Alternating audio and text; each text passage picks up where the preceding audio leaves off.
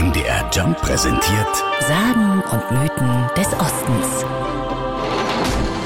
Drei Jahre tüfteln der Chemiker Johann Friedrich Böttger und andere bekannte Wissenschaftler an einer perfekten Mischung.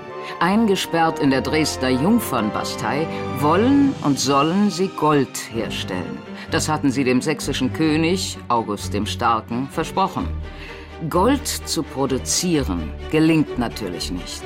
Aber Böttger hält etwa 1710 etwas fast genauso Wertvolles in den Händen.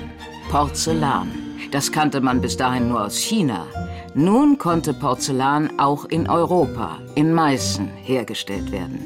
Anja Hell ist Geschäftsführerin der Meißen Porzellanstiftung. Sie erzählt, das Porzellan hat Sachsens Ruf in der Welt enorm gesteigert und das Staatssäckel von August dem Starken kräftig gefüllt. Man hat das natürlich auch an andere Fürstenhäuser verkauft, aber auch verschenkt als diplomatisches Geschenk. Das war so eine Mischung. August der Starke stachelt seine Porzellanmeister an, immer neue Produkte zu kreieren. Prunkvolle Tischservice, Figuren, große Vasen, aber auch Glocken in Kirchen entstehen.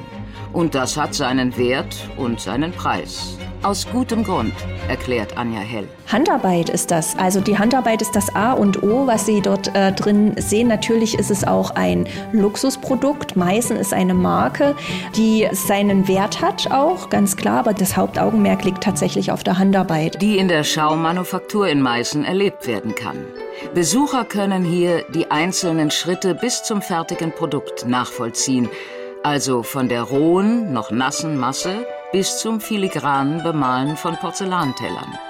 In diesen Berufen bildet die Manufaktur auch aus. Nachwuchsprobleme wie in anderen Branchen gibt es nicht, so das Unternehmen selbst. Und so scheint das sächsische Porzellan mit Kultstatus auch in Zukunft die Augen vieler zum Leuchten zu bringen. So wie damals die von August dem Starken, der regelrecht süchtig nach dem Porzellan gewesen sein soll. Sagen und Mythen des Ostens. MDR Jump. In Sachsen, Sachsen-Anhalt und Thüringen zu Hause.